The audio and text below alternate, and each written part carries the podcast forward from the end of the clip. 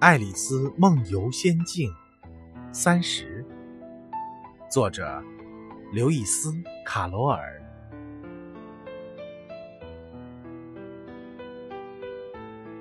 毛毛虫和爱丽丝彼此沉默地注视了好一会儿，最后，毛毛虫从嘴里拿出了水烟管，用慢吞吞的、瞌睡似的声调同他说起了话。你是谁？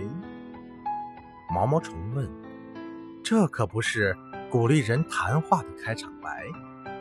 爱丽丝挺不好意思的回答说：“我眼下很难说，先生。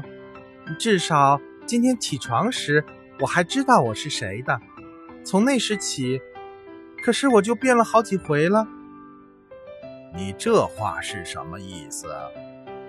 毛毛虫严厉地说：“你自己解释一下。”我没法解释，先生。”爱丽丝说，“因为我已经不是我自己了。你瞧。”我瞧不出。”毛毛虫说，“我不能解释的更详细、更清楚了。”爱丽丝非常有礼貌的回答，“因为我压根儿。”不懂是怎么开始的，一天里改变了好几次大小，是非常不舒服的。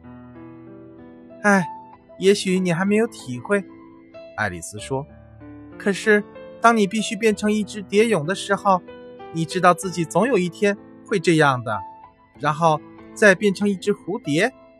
我想你会感到有点奇怪的，是不是？一点儿也不。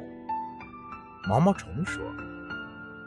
哦，可能你的感觉同我不一样，爱丽丝说。可是这些事儿使我觉得非常奇怪。